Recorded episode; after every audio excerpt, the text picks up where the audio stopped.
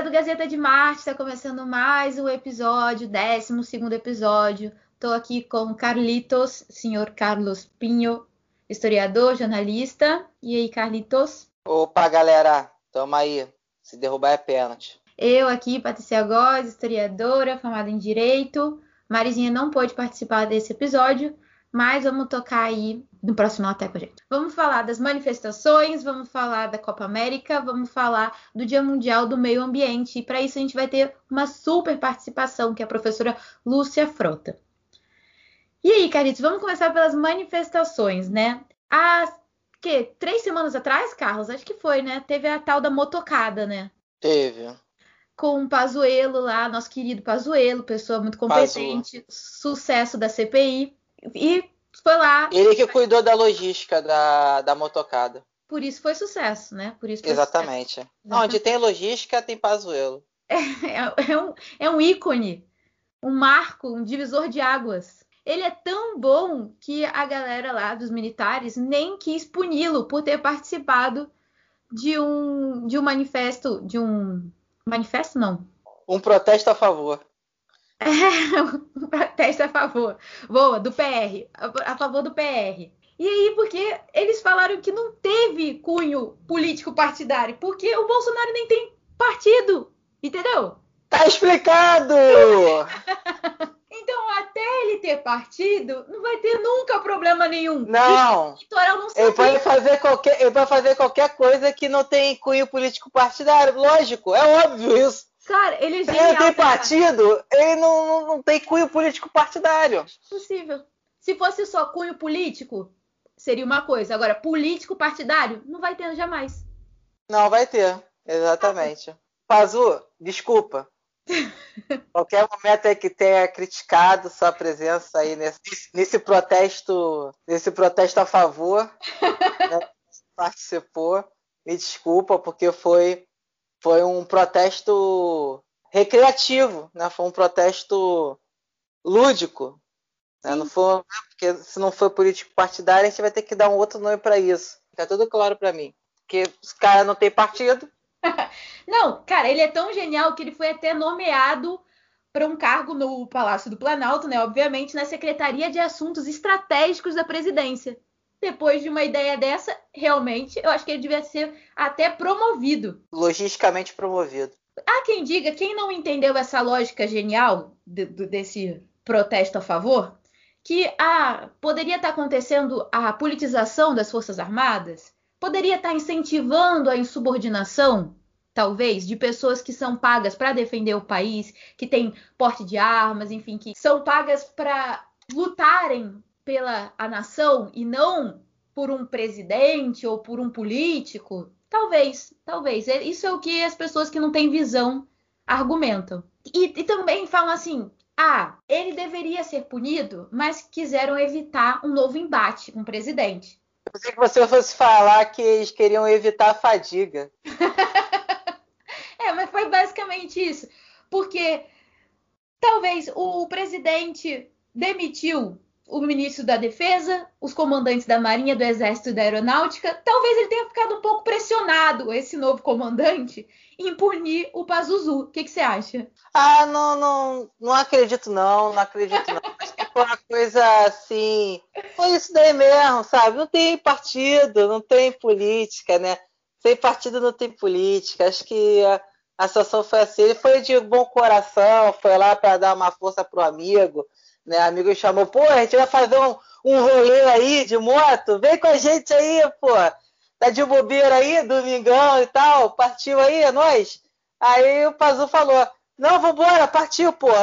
Tô um tempão já sem, sem circular de moto aí, só tudo de cavalo, né? Porque o negócio lá dele é cavalaria lá no. Acho que é. Não, é... Ah, não! Olha só que coisa, Pazu. Desculpa, Pazu. o Pazu Olha só. Ele virou general. O que acontece? Eu li que a galera, é, quando vira general, a galera que, que consegue as melhores notas e tal, no processo lá todo para mudança de patente. Que foi o caso do Pazuello? Calma. Calma. Ah, tá. Eles podem escolher onde eles querem atuar, né, como generais. E geralmente o mais cobiçado é cavalaria. Uhum. O pessoal quer, quer ser general da cavalaria. Se eu estiver falando alguma coisa errada aí, ouvintes militares, né? Da, do, da Síria, do Irã, da Coreia do Norte e de Cuba, por favor, me, me corrijam, tá? Mas assim, eles geralmente buscam a cavalaria. E o sonho do Pazu era a cavalaria. Só que ele, digamos assim, não teve um desempenho tão bom. Ah! É porque imaginei, você... imaginei. Você pode. Pô, tá Sacanagem. O, o, porque assim, você pode ser promovido por meritocracia, mas você pode ser promovido também por tempo de serviço, digamos assim. Uhum. O, o Mourão, ao que parece, foi por tempo de serviço. Né? Não tô querendo falar nada de você, tá, Momo? Calma aí, calma aí. Tá? Você é muito bom, tá? E eu, eu acho que o Pazu também foi por tempo de serviço. Se não foi, foi por nota, mas estava. Não conseguiu, ficou abaixo da nota de corte. E aí ele teve que ficar com o que sobrou. E o que, que sobrou? Logística. Nossa! Ó, não, você não, cavalaria a galera já escolheu aqui, não tem vaga e tal. Então parece que ele não curtia muito essa área não, entendeu? Ele entrou porque foi o que sobrou ali para ele. Entendi. Eu não quero, eu não quero, não tô aqui para avaliar nem criticar a expertise cognitiva de ninguém. Mas assim, pelo problema matemático ali, ele deve ser na área de humanas, entendeu? Porque, por exemplo, na CPI não batia nenhuma data, entendeu? quem sou para julgar? Quando põe número, já fica meio complicado para mim mesmo também. Então, é, ele pode ser a mesma coisa com ele, né? Fato é que ele não foi punido, fato é que ele ganhou um cargo, entendeu? E a próxima motocada me chama porque eu também quero uma. A gente consegue um cargo também legal e tal. É? Só que agora do outro lado. E aí a coisa fica um pouquinho mais apertada. A galera não ganha cargo, também sofre punição e perde o globo ocular também. Se... É, é, já são os protestos contra, né? É. Porque teve o lançamento aí de 2018 para cá dos protestos a favor. Agora a gente tem agora os protestos contra, que deve ser mais tradicionais, né? Mas, é. Pra galera mais conservadora. Mais a cara de protesto, né? Apesar que esse foi diferenciado. Você viu que teve alguns que teve filinha indiana, mantendo um pouco a distância, né? Porque aquele negócio, né? O Bolsonaro ele é mais perigoso que o vírus. O pessoal preferia ficar em casa porque sabe que não pode aglomeração, né? Que tem um pouquinho de amor à vida. Mas, diante do, do poder letal do nosso presidente, é, as pessoas não tiveram outra escolha, né? A que ponto chegamos? Então, no dia 29 de maio, houve uma série de manifestações contra o governo Jair Bolsonaro, que é sem partido, presta atenção. Sem partido, apartidário. É, é, exatamente. Que tomaram as ruas dos municípios em 24 estados do país e no Distrito Federal, inclusive lá fora, tá? Em Londres tem registro de manifestação, em Berlim. Síria, Coreia do Norte. Esse aí eu não sei, porque lá é meio. Eles não falam muito bem com a gente, não sei porquê.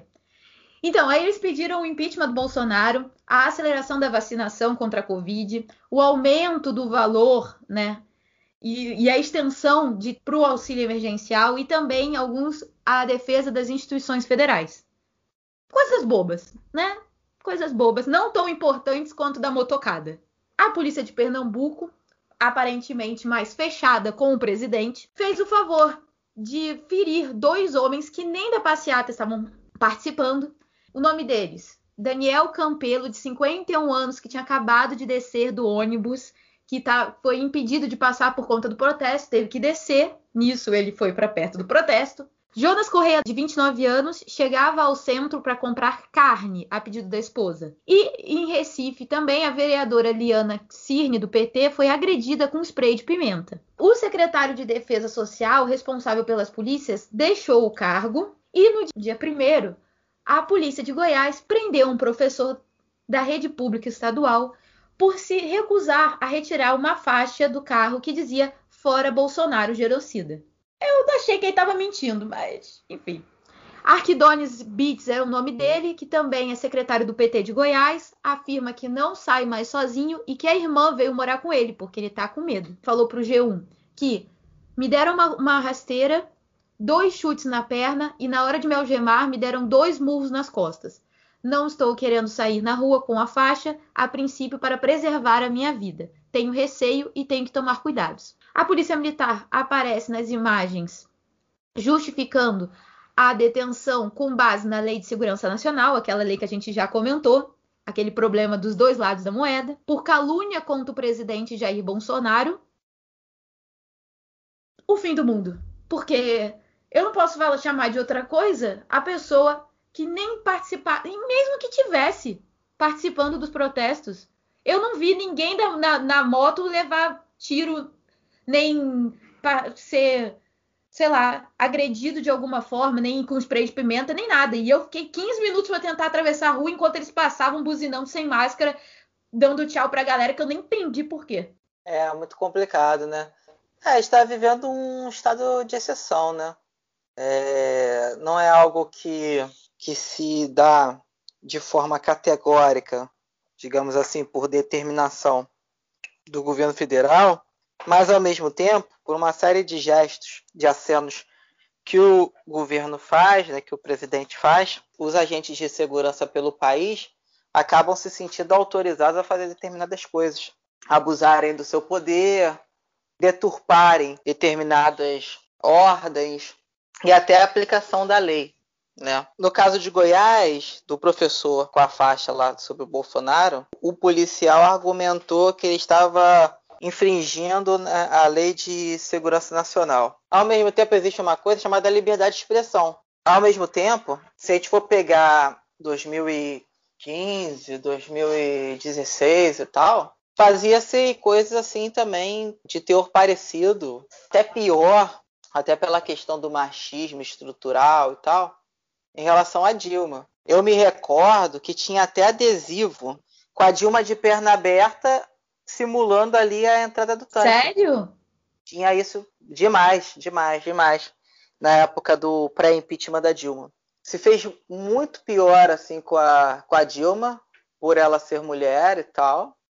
Não é uma questão de não é um discurso feminista. A gente vive num país que tem racismo estrutural, que tem homofobia forte, que tem o machismo também muito forte, estrutural e tal. Tudo já está tá nas nossas estruturas de relações sociais, a gente está na luta aí para poder quebrar essas coisas, né?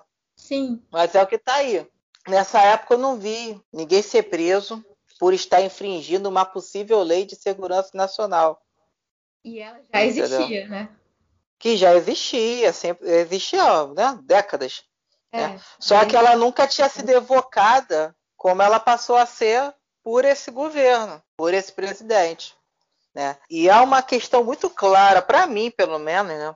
não sei para vocês, ouvintes da Gazeta de Marte, é, mas para mim está muito claro. A polícia, amigos policiais aí, ouvintes policiais, se, se eu estiver errado, é, vamos debater aí, vamos conversar. Por favor, não no mesmo dia que os amigos militares, que ele já falou, é, vão conversar. venham, venham, venham na paz, venham só para conversar, por favor, e desarmado. Eu acho que o, o controle da, da, das polícias pelo país já não está mais na mão de governadores, sabe? Então, falam muito de uma fratura, né? Entre um lado já adepto a, a toda a política e a forma de pensar do Bolsonaro e um outro que ainda se mantém ainda como entendendo a importância da instituição, não sei o quê, mas a, qual, qual prevalece, eu já, não, já tenho lá minhas dúvidas. O comando das mentes já não é do, do, dos governos de estado, sabe? O comando das mentes é, é do governo federal, do, do, não, não do governo federal, mas do, do presidente atual, entendeu? Do que ele, o, o discurso que se conecta se desdobra no, no imaginário da, da corporação. Não sei se em, em, imensa maioria, mas numa parte muito significativa, né? Você vê as próprias posturas, né? Em termos de uma situação como essa em Goiás, do cara ser preso não, e não poder manifestar sua opinião em relação ao governo, em relação ao presidente, porque ele estaria infringindo a lei de segurança nacional. E uma forma totalmente pacífica, né? Tipo, ele botou no carro dele. Qual, qual é o problema? É, o carro disso? dele, é o carro dele. Exatamente, exatamente. É o carro dele. E aí isso, isso, isso vem, isso acaba se chocando, é aquela, aquela, aquele outro podcast que a gente fez. Por favor, pessoal, não no novo, confiram o nosso, nosso acervo de podcast aí, tá? Não vou repetir tudo de novo. Mas se choca com Daniel Silveira. Sim, com, com certeza. O que, que, eu falei naquele outro podcast lá? O que, que eu falei? O que, que eu falei? Escutem lá para vocês saberem. Não, não vou falar um pouquinho. Vou falar um pouquinho aqui, calma. É, o que eu falei naquele outro podcast? Isso pode abrir um precedente perigoso. Fiquei consternado, triste, abalado com a prisão do Daniel Silveira? Não fiquei. Mas eu sabia que isso seria ousado. Não, mas Carlos, esse precedente não foi aberto ali, não, Carlos. Eles já usavam a lei de segurança nacional antes, quando eles montaram aquela listinha de funcionários públicos que tinham é, sei lá, manifestações públicas a favor do PT ou qualquer coisa desse tipo, eles já, já usaram a. Bom, já usavam, mas eles tiveram mais armas argumentativas para falar, ó, não, a gente só está fazendo o que o doutor Alexandre de Moraes fez para ah, defender ah, o STF. E ah, aí ele, o seguinte, só vale para o STF quando é com a gente não vale. Não, entendeu? Então, assim, possibilidades para os caras argumentarem, entendeu? Primeiro, eles não têm, eles não se preocupam em ter armas argumentativas, porque eles não precisam argumentar para nada. Você vê qualquer discurso do Bolsonaro, nem argumento tem para nada. Ele simplesmente fala, ofende, dá uma risadinha e todo mundo bate palma. Então, é a mesma coisa. Ah, depois das manifestações que aconteceram agora, eles falaram: Ah, então, vocês criticavam as minhas manifestações e agora vocês estão fazendo manifestação. Pois é, meu filho, a gente tem que fazer manifestação, porque você está matando todo mundo, porque você não faz nada, porque senão não tiram você lá do. do não, não votam a droga do impeachment. A gente tem que fazer manifestação, a gente tem que se arriscar, porque você é o cúmulo do absurdo, para não falar outras coisas. Mas assim, Patrícia Góes, a gente está vivendo uma corrida eleitoral já há algum tempo. A, a, corrida eleitoral de 22 começou em janeiro de 2019. Na verdade, não começou nem em janeiro de 2019. Começou na semana seguinte do segundo turno. A guerra de narrativa é constante. Não pense que, tipo, os não precisam de discurso. Eles precisam. Eles precisam estar tá ali gerando, mesmo que para gente pareçam coisas vazias, eles precisam estar tá ali gerando contradições, gerando uma série de. fazendo uma série de engenharias argumentativas ali para poder confundir a população, entendeu?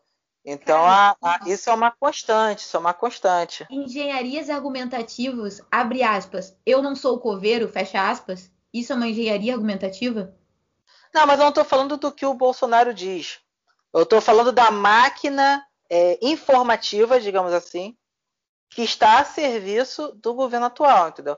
A máquina argumentativa que está a serviço do, do governo atual, que é o quê? É o WhatsApp, é, agora é o Telegram, né? Porque como o WhatsApp criou uma série de ferramentas para controlar a disseminação de notícia falsa, a galera agora está migrando para o Telegram, porque o Telegram é terra de ninguém. Né? Um abraço aí pro senhores Sérgio Moro e Deltano Dallagnol aí, ouvintes assíduos da Gazeta de Marte. Os sites é, alinhados ao governo, a, os, os veículos de comunicação tradicionais aliados com o governo, tudo isso serve de munição para toda essa cadeia informativa do que envolve o presidente, entendeu? Que envolve o governo atual. Então, assim, ah, ele fala besteira, ele fala, porque, tipo, se deixar ele falar ali sem texto, sem nada e tal, ele vai, vai falar besteira, porque ele, ele não tem repertório. Ele não tem repertório e é uma pessoa que é uma pessoa insensível mesmo. A sensação que dá é que ele foi passar uma colônia de férias de quatro anos, mas tem uma, tem, tem uma, uma cadeia aí que está por trás dele que minimamente quer desenvolver conteúdo e aí minimamente utiliza dessas brechas aí para para justificar e porque o que eles fazem é confundir, confundir a opinião pública. Eu li um, eu li um estudo há um tempo de que o WhatsApp era a principal fonte de informação da, da, dos brasileiros, as redes sociais e tal. a, a, as pessoas elas se informam pelo que chegam para elas de alguém. E na manchete, né? Porque dizem que nem, nem, se, nem se importa em ler o conteúdo, né? É, e a maioria não entra no, na matéria para ler a matéria. Ela lê só a manchete. E às vezes a manchete, as manchetes são feitas para, para caçar clique. Ela, ela, quando você lê a matéria, você entende que a coisa é bem diferente. Mas eles botaram aquela manchete para você para fazer você entrar ali para dar clique para o site. A gente ainda está muito incipiente, muito imaturo nessa questão de lidar com as informações, de, de, procurar as fontes, de qualificar o que a gente lê, sabe? A gente ainda é muito. O brasileiro ainda tem um, um que ali conspiracionista ali, muito, muito latente, sabe? A gente ainda tem uma dificuldade de problematizar as questões, de contextualizar, de interpretar texto, de comparar uma coisa com a outra, de admitir que talvez você ainda não tenha uma opinião sobre aquilo, não tenha uma visão sobre aquilo. E uma humildade também, né? Porque quando a gente quando a gente tem essa, essa noção, né? A gente também tende a ser um pouco, deveria pelo menos, né, ser um pouco mais humilde de saber que precisa, né? Se cercar do máximo de informação possível para gerar uma opinião. E que a gente não tem, o que a gente tem visto cada vez mais é a galera muito arrogante e tal, do tipo, eu acredito nisso e foi. Achei que você ia falar um palavrão. Já pensei, meu Deus. O que se cubanos, sírios, norte-coreanos e, e, e, iranianos. Não pode falar palavrão nesses países. Mas não existe jornalismo imparcial, né? O jornalista, o, o, o veículo ali está atendendo a N interesses ali que a gente, né? Falam isso muito com o papel do historiador também, né? Do, no direito, então, o juiz é imparcial. Aham, uhum, tá bom, te aparece. Impossível, é, gente. O historiador também, ele, ele, ele tá ali é, sujeito a N, a N contextos, o contexto da época onde ele, em que ele vive. Sim, que, as convicções. Convicções, direcionamento ideológico. É, obviamente. As vivências a gente hoje na historiografia discute determinados temas que há tempos atrás eram inimagináveis serem discutidos, porque hoje há um lugar de fala de pessoas que não tinham esse lugar de fala na historiografia há tempos atrás, entendeu? Somos sujeitos do nosso tempo, né? E isso é muito mágico, né? E muito enriquecedor. Isso faz com que você olhe com outros olhos para o que já passou. Mas só que a gente tem uma coisa meio messiânica, cristã e tal, religiosa, que a gente trabalha muito com a verdade, a verdade. É. Mas é uma verdade meio do caminho da verdade da vida. Né? Isso meio que permeia o imaginário. Estou falando do Brasil, né? Não posso falar de outros lugares. Isso permeia o imaginário do brasileiro, essa coisa da verdade. Mas uma verdade que ela é cristalina, ela é imaculada. Ela é santa a verdade santa. E deixa eu falar aqui, a verdade não existe. Ela é inalcançável, porque você nunca vai conseguir, e no direito a gente vê muito isso também, e obviamente na história também. Você nunca vai conseguir voltar ao fato, estar lá onipresente em, na, em todas as pessoas, sujeitos envolvidos. Então você nunca vai saber a verdade, a realidade. Vão ser sempre é, visões e que você tenta ao máximo chegar num ponto minimamente comum a todos, mas que a verdade mesmo não existe. Não existe, é uma construção, é uma ficção. Então, você que busca a verdade, não nunca achará. O que você acha que é verdade, julga que é verdade, é o que você quer acreditar. E se você for parar para ver é, é, a, os discursos do governo atual, do, não só do presidente, mas todo mundo que, digamos assim, esse movimento bolsonarista né, que se formou, eles usam muito esse termo verdade.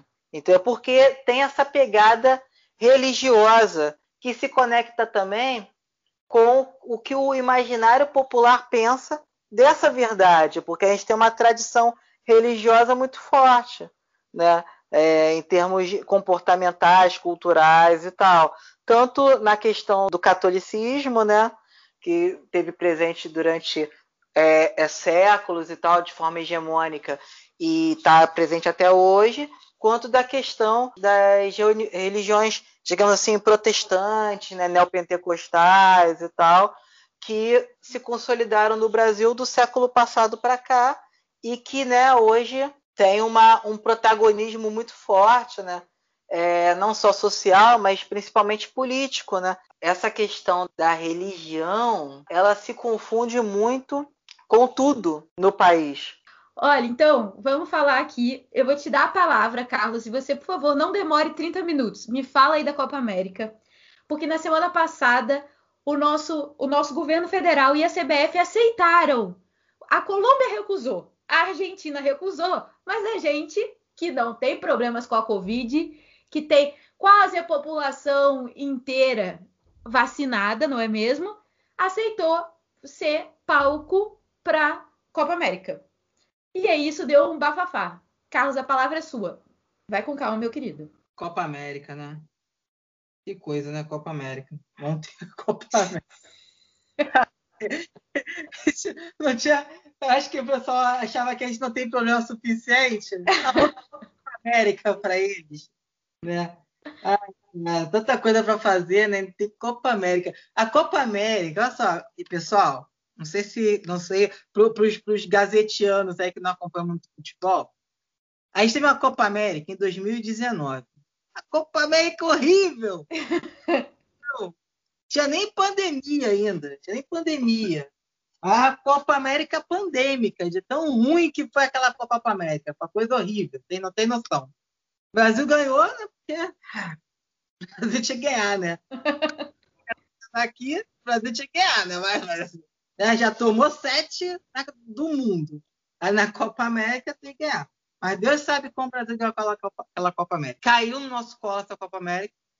O Bolsonaro, o presidente, nosso presidente, eu acho que ele aprendeu a lição com a Pfizer. Porque ele recebeu 58 e-mails, 80 notificações, 445 é, mensagens no WhatsApp, é, 98 cutucadas no Facebook. Né? É, quem, quem é mais velhinha sabe. Tremia a tela. É, é, se tivesse Orkut, eu mandar depoimento no Orkut, Scrap, o troço todo. O cara não respondeu.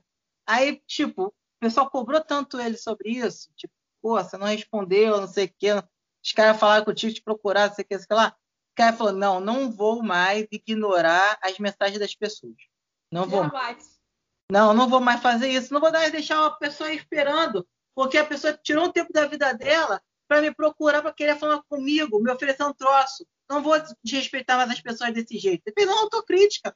Bacana, legal. Parabéns, presidente, por você ter essa sensibilidade de se analisar, se criticar e falar, pô, estou errado, nem sempre eu acerto. Lógico, parabéns, presidente, parabéns. Aí, o que, que aconteceu? O pessoal da Comembol mandou mensagem para ele. Tem uma Copa América aí e tal, você não quer pegar, não? Então, ninguém quer.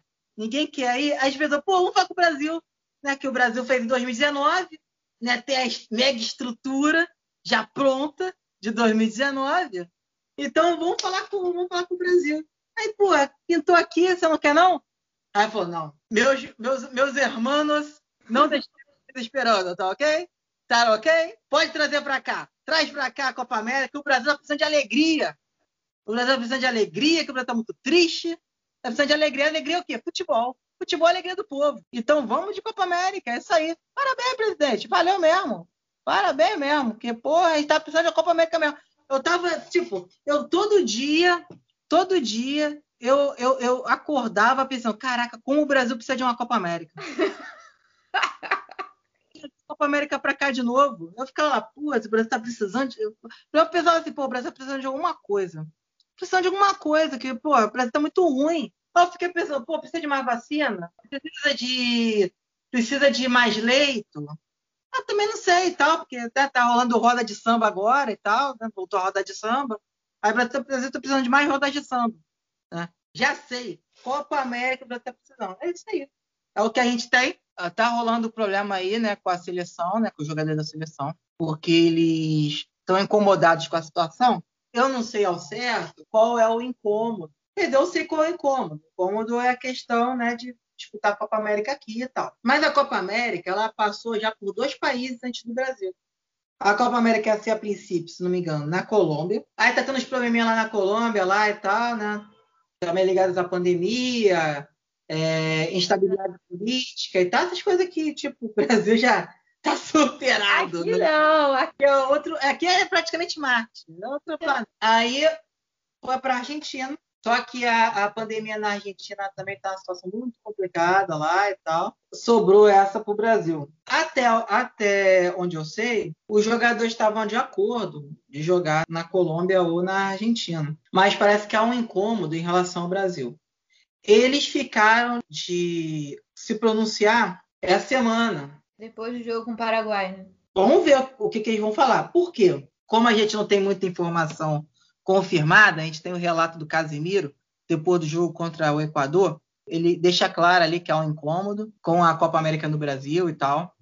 Mas ele não fala se, vai, se eles vão jogar, se eles não vão jogar. Só falaram que era um consenso de toda a equipe, comissão técnica e tal, dessa situação incômoda, e que eles vão se pronunciar depois do jogo contra o Paraguai. Rapidinho. A Globo soltou hoje que eles já concordaram depois da saída aí do Caboclo aí. Isso que eu ia falar, que eles já estariam em concordância de jogar a Copa América.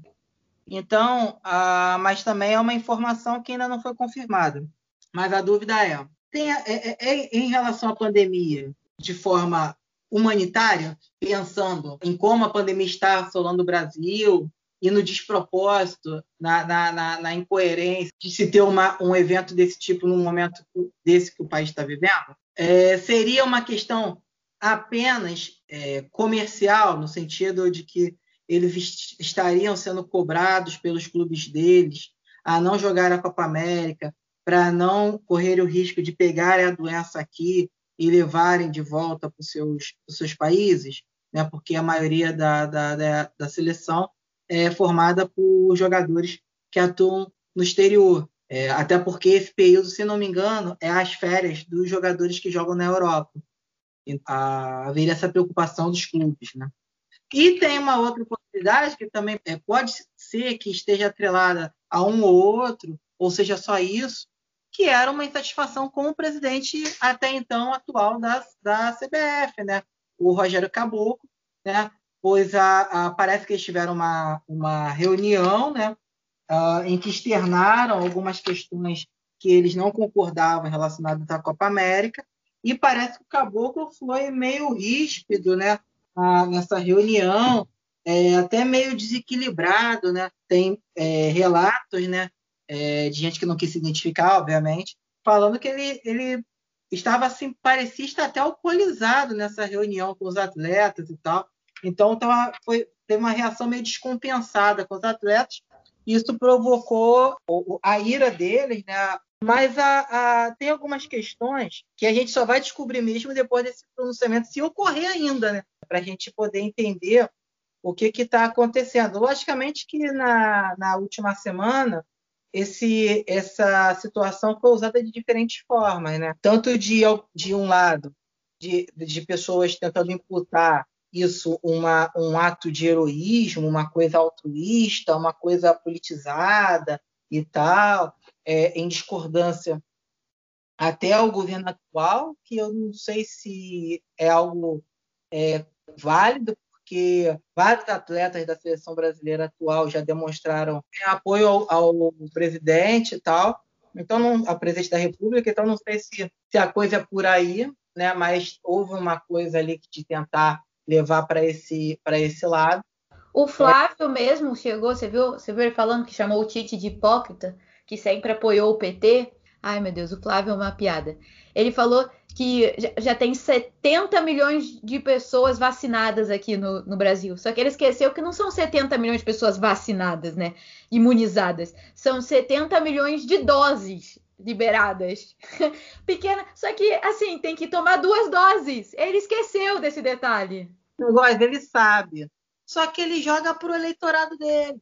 É, exato. Então, exatamente. Você estava sendo irônica. Aí ele ignora né, o fato de que, na verdade, só 22 milhões, é, representando 10% da população, tem as duas doses. Então, o que eu, o que eu acho, assim, é que vale a pena a gente questionar nesse momento qual é a real intenção ou por trás de, de, dessa. Porque finalmente alguém público de relevância que fez a questão ser discutida trouxe isso de não vamos jogar porque a, o país está sendo é, vitimado com a Covid. E aí a gente fica, não, mas será que é por isso mesmo? Será que é político? Será que é interesse? Será que eles concordam realmente no seu íntimo, no, no, no interior de seu âmago, sei lá, com isso? Não, é nem essa. A questão é a seguinte: ninguém até o momento, é, da, da, lá da seleção, se pronunciou de forma clara, contundente, do que, que eles querem. Se falando, é tudo no terreno da especulação de gente lá de dentro que vaza coisa aqui fora e que vira informação. Mas ainda não teve algo assim categórico, conclusivo, claro. Ó, a gente não quer por causa disso, disso, disso. Não teve, não teve. Porque o pessoal fala, ah, mas a, a... é incoerência isso, porque a Copa América vai acontecer é, no Brasil, mas por que, que não pode ter uma Copa América no Brasil se está tendo Libertadores, os times viajam para jogar fora do país, é, tem time que vem para cá para jogar aqui e tal, na Libertadores, a gente está disputando o Campeonato Brasileiro, a gente disputou até, até pouco tempo estaduais e tal. É diferente, gente. Por quê? A Copa América, você vai trazer várias delegações. Cada delegação em torno de 60, 70 pessoas de diferentes países para cá, de países com diferentes realidades em termos do, do, enfrentamento da doença, produzindo diferentes resultados em relação ao enfrentamento da doença. Diferentes cepas. Essa galera toda aqui jogar um campeonato que vai ser num país só, que vai reunir um monte de gente naquele país e você jogar é, uma partida e voltar, bate e volta. Você vai lá, passa três dias naquele país, ou naquele estado. Você chega na véspera, joga no dia seguinte, ou às vezes você chega no dia do jogo, joga e na noite após o jogo você já volta para o seu país. A Argentina falou que vai fazer isso, que não vai ficar aqui no Brasil, vai fazer bate e volta. Agora você passar um mês cada reunindo, sei lá, são nove seleções, não sei, cada uma com 60, aí você põe aí 9 por 6, pelo amor de Deus, pessoal de exata, me ajuda. Você multiplica 60 por 9, que eu acho que é o número de pessoas que disputam a Copa América, durante um mês no Brasil. Durante um mês no Brasil. É 54, eu acho. 54, 540 pessoas em torno. No país, durante um mês. Entendeu? Jogador de futebol, a gente sabe que é difícil segurar. O pagodão, as rodas de samba rolando de novo aqui no Rio de Janeiro, por exemplo. As boates aí funcionando né? Porque medida restritiva, né? Tem uma amiga que, que fiquei felizão que ela arrumou emprego. Aí ela, ah, numa boate em Sulacap. Uma boate? Isso mesmo? É, uma boate em Sulacap. É, é, é em Sulacap, em Paracambi, é na, na, na Barra, é nas horas. Vida normal. A pandemia acabou. Campo do Jordão, loucura, carnaval.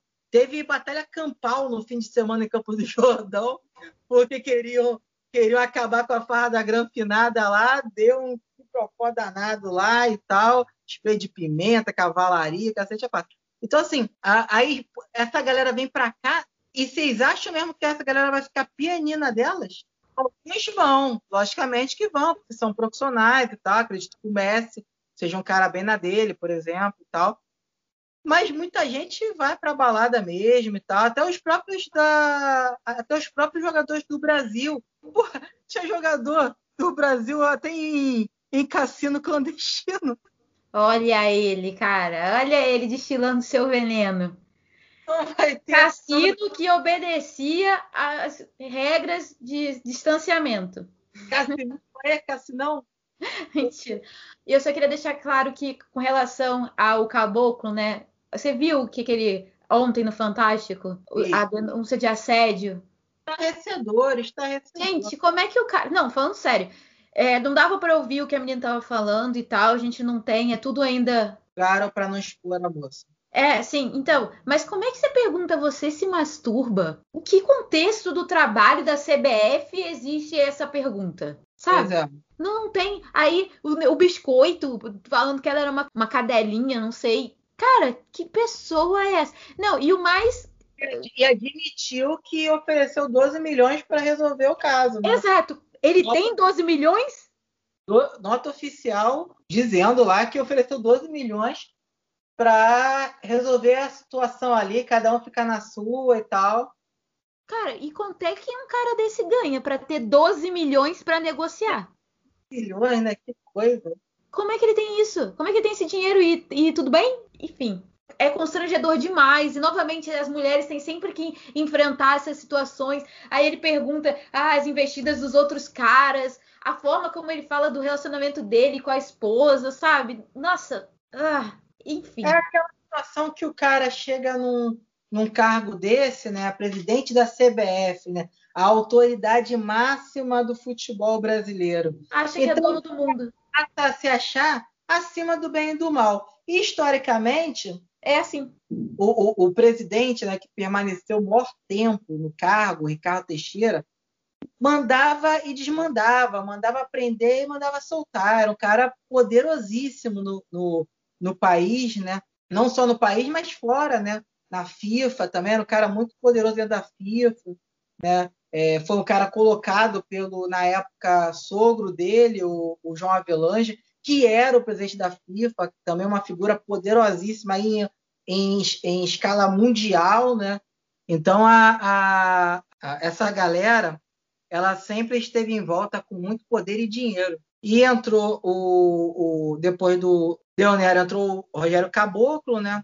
Que dizem as más línguas se embebedou desse poder, né?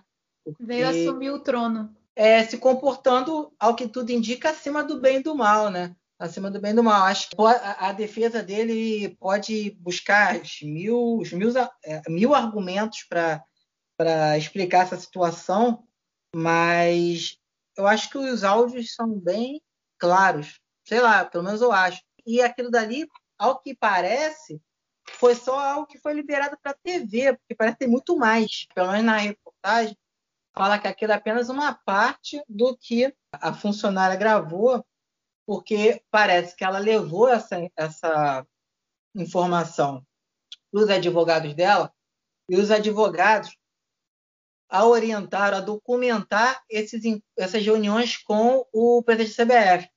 E parece que ela gravou os encontros ao longo de um ano. E agora isso vai para a justiça. Né? Há o sério risco de, no final das contas, não acontecer tanta coisa assim contra ele judicialmente, né? É, da forma como deveria ser, mas vamos aguardar, né? Aconteceu agora um fato recente, né? De um cara que, que deu um golpe em centenas de pessoas no país, né? Um cara que se vendia como investidor, né? Dono de uma empresa chamada JJ Invest, que ele foi condenado a anos de prisão e agora fez acordo tem pouco tempo e trocou a punição dele de prisão por quase que serviços comunitários, algo nesse tipo, sabe? Pena alternativa. E tá livrinho da Silva aí. Então, a justiça tem dessas coisas no Brasil. É, na verdade, não é só no Brasil, né? É, Sutherland fala sobre isso, eu já devo ter falado nele no, em algum momento aqui, que ele estuda os crimes de colorinho branco, né? E é geralmente isso quem, quem é da elite, quem tem poder, dinheiro, status, eles sempre conseguem não ser estigmatizados, não ser é, etiquetados pelo sistema penal, eles não são absorvidos, eles ficam sempre, eles cumprem uma, alguma punição, mas uma punição alternativa, né? Enfim. Mas, então, Carlos, vamos passar para a próxima pauta. Dia Mundial do Meio Ambiente. O Dia Mundial do Meio Ambiente é celebrado no dia 5 de junho. Foi criado pela Assembleia Geral das Nações Unidas na Resolução 27 de 15 de dezembro de 1972, com a qual foi aberta a Conferência de Estocolmo na Suécia, cujo tema central foi o ambiente humano. Nessa conferência foi apresentado um novo modelo de desenvolvimento econômico, conciliando prudência ecológica e justiça social, o ecodesenvolvimento. Foi tão importante esse aceno mundial que no Brasil, por exemplo, foi criada a Secretaria Especial do Meio Ambiente, a SEMA. E qual é a importância dos, de termos um dia mundial para se pensar e falar sobre o meio ambiente? É bem claro, né? Porque a gente faz parte do meio ambiente. E sem ele minimamente equilibrado, nós sofremos direta ou indiretamente com isso. Isso deve ser, deveria ser óbvio, mas não é. Antes, mais precisamente na Revolução Industrial, segunda metade do século XVIII, o meio ambiente era visto unicamente como um meio e toda degradação como mal necessário para o progresso. No final da década de 60 início da década de 70, a questão ambiental começou a ser trazida às mesas políticas de discussões. E hoje em dia faz parte de metas internacionais de desenvolvimento sustentável, como a Agenda 2030. E é justamente para falar desse assunto tão fundamental, que não tem outra palavra para definir, é fundamental mesmo, que trouxemos a professora Lúcia Frota, autora do livro Questão Animal e seu Acesso à Justiça, um paradoxo do direito, para falar um pouco da questão ambiental que vivemos hoje em dia. Vamos lá ouvir? Partiu. Oi, pessoal da Gazeta de Marte. Estamos juntos aqui. Vai ser um prazer contribuir um pouco com a discussão, com o debate, falando para vocês aí um pouco da situação do nosso meio ambiente. Bom, a situação não é específica do Brasil, não é culpa dos nossos líderes. Na verdade, isso aqui é bem mais amplo e bem mais complexo e está sendo coberto por um grande estudo que já está publicado, inclusive. Então vamos lá. O que, que é o grande problema que nós estamos enfrentando? É a sexta extinção em massa que já está acontecendo e pode ser a ameaça ambiental mais séria para a continuidade da vida humana e não humana no planeta Terra. Sabe por quê? Porque ela é irreversível. Bom, um estudo constatou que nos últimos 100 anos mais de 400 espécies de vertebrados foram extintas no curso normal da evolução das espécies, essas extinções é, teriam levado até 10 mil anos, para vocês terem uma ideia. E o principal autor desse estudo é o professor Gerardo Ceballos Gonzalez. É um professor de ecologia da Universidade Autônoma do México. E é um dos autores é, desse estudo que conta com vários colaboradores. Ele disse que cerca de 173 espécies já foram extintas entre 2001 e 2014.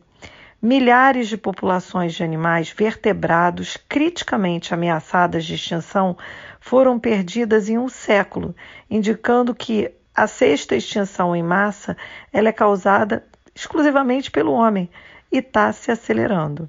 Bom, essa aceleração da crise de extinção já é certa.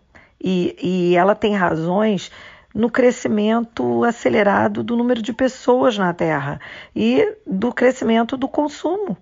Além disso, as espécies elas são todas interligadas nos ecossistemas e à medida que elas vão desaparecendo, as espécies com as quais elas interagiam provavelmente também vão desaparecer em pouco tempo. Então, nas regiões onde as espécies em extinção estão concentradas, é muito provável que ocorram novos colapsos de biodiversidade regional. Então, os nossos resultados, eles é, apenas são é, um espelho, né, de uma pesquisa aqui sobre tudo que já foi publicado e eu encontrei exatamente esse estudo como sendo mais importante, reenfatizando a extrema urgência de serem tomadas ações globais, massivas, para salvar os sistemas cruciais de suporte à vida sobre a Terra. Essa sexta extinção, que já está em curso, é o resultado de destruição de populações que são todas interligadas. E o problema é que, a partir de uma amplitude maior, a gente pode chegar a uma extirpação final de espécies inteiras. Essa extinção de populações e de espécies sempre trazem graves implicações para a sociedade por meio de degradações de todo ecossistema. Esse estudo avalia a crise da extinção numa perspectiva muito diferente Por exemplo, o professor Gerardo e os seus colaboradores examinaram 29.400 espécies de vertebrados terrestres e determinaram quais que estão realmente à beira de uma extinção, porque são considerados à beira de uma extinção aqueles que têm menos de mil indivíduos daquela espécie. Existem, então, 515 espécies sob risco severo de serem extintas. Isso representa 1,7% dos vertebrados avaliados cerca de 94% das populações de 77 espécies de mamíferos e aves já estão à beira da extinção e algumas já foram perdidas no último século. Bom, supondo que todas as espécies que estejam à beira de uma extinção tenham as tendências semelhantes, mais de 237 mil populações dessas espécies já desapareceram desde 1900 sobre a Terra. Veja bem que o homem colabora muito com isso, né? Concluiu então o estudo, o professor Gerardo, dizendo que a sexta extinção em massa ela é causada por humanos e está provavelmente se acelerando por muitas razões. Então, entre essas razões, eu, eu queria expor aqui as que ele coloca claramente. Primeiro, muitas das espécies foram levadas à beira do abismo, provavelmente em fase de extinção em breve.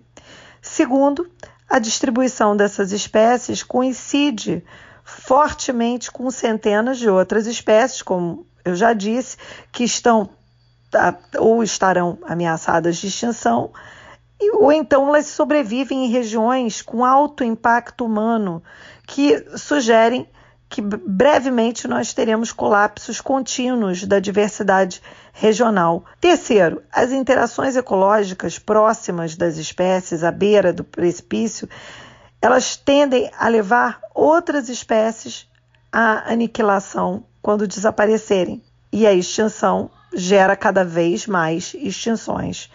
E por último, as pressões humanas sobre a biosfera estão crescendo de uma forma frenética.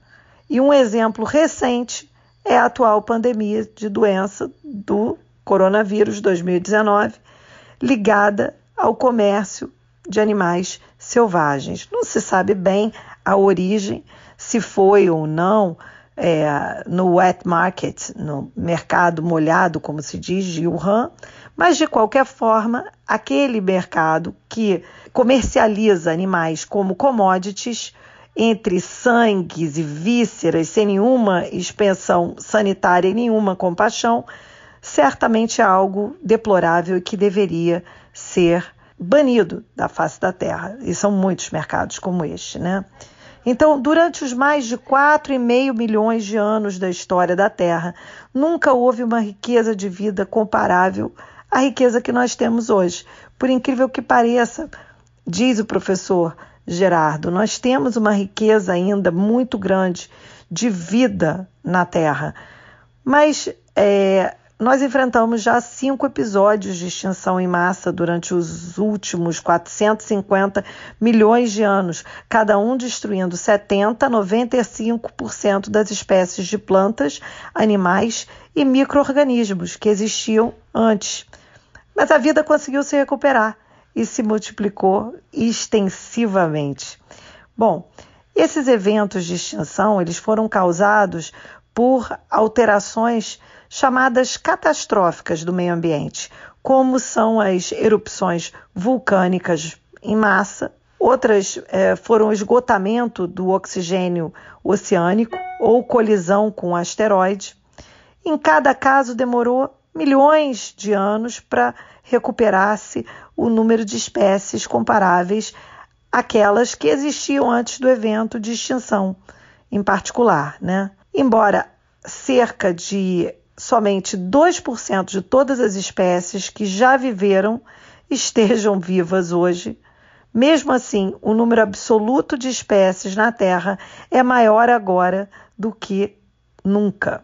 Isso é incrível. Bom, foi para um mundo tão biologicamente diverso que nós humanos evoluímos, diz o professor Gerardo. Um mundo que agora nós humanos estamos destruindo.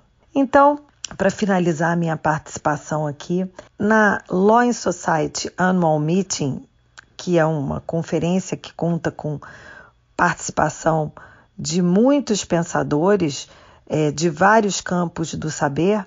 Esse ano foi virtual, mas seria em Chicago, né? Eu organizei uma sessão, uma session chamada New Challenges of Access to Justice. Significa é, os novos desafios para o acesso à justiça. E baseado nesse trabalho do professor Gerardo, eu fiz a minha apresentação e fiz também a propositura desse debate, que tem que agora demonstrar que o acesso à justiça tem que enfrentar um novo desafio. É o desafio de defender a natureza e os animais, assim como a beleza do nosso artigo 225 da Constituição Federal Brasileira de 1988 que desde que entrou em vigor tem esse belíssimo dispositivo legal que garante a biodiversidade do nosso ambiente ecologicamente equilibrado para as gerações futuras. Foi um grande sucesso esse dispositivo desde que ele entrou na Constituição Federal, mas agora nós temos que lutar para que ele permaneça incólume, sem variações como estão acontecendo, como a introdução do parágrafo 7, que daria um, um outro debate, uma outra fala, que certamente nós teremos aqui no Gazeta de Marte, quando entrar na pauta do Supremo Tribunal Federal novamente a discussão das vaquejadas. Fica aí um gancho, pessoal, para uma próxima é, discussão. Então, essa proposta né, que eu levei para a Law and Society que significa lei e sociedade, né, é, foi um debate fantástico, porque eu consegui trazer como debatedor nada mais, nada menos do que o verdadeiro coautor da obra lendária Acesso à Justiça, que foi o coautor também do projeto Florença, junto com Mauro Capelletti, e que redigiu a obra junto com ele, o professor Brian Garth. Então, tivemos como debatedor o professor Brian e apresentamos com muito sucesso.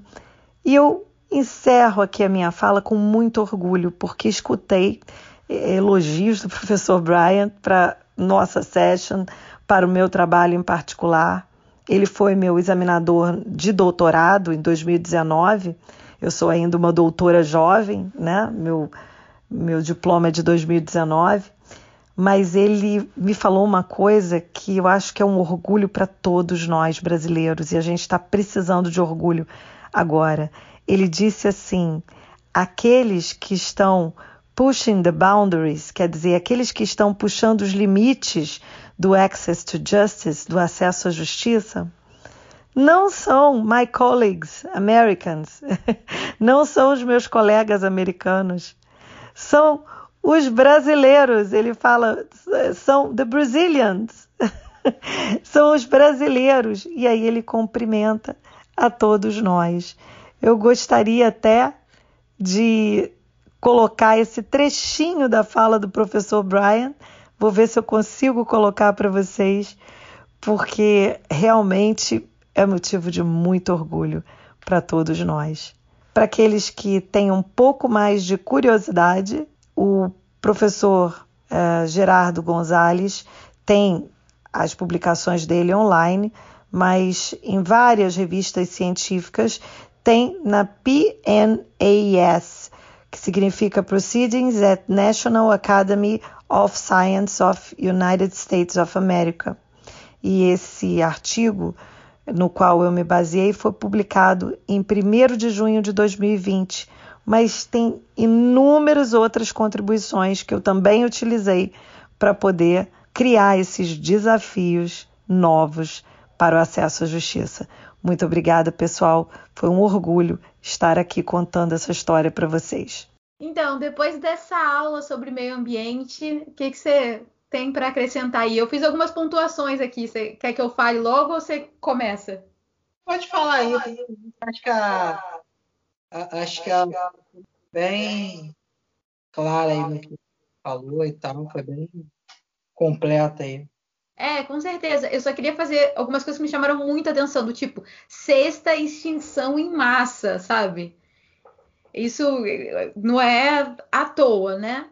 E assim, em 100 anos, 400 espécies de vertebrados sendo perdidas, né?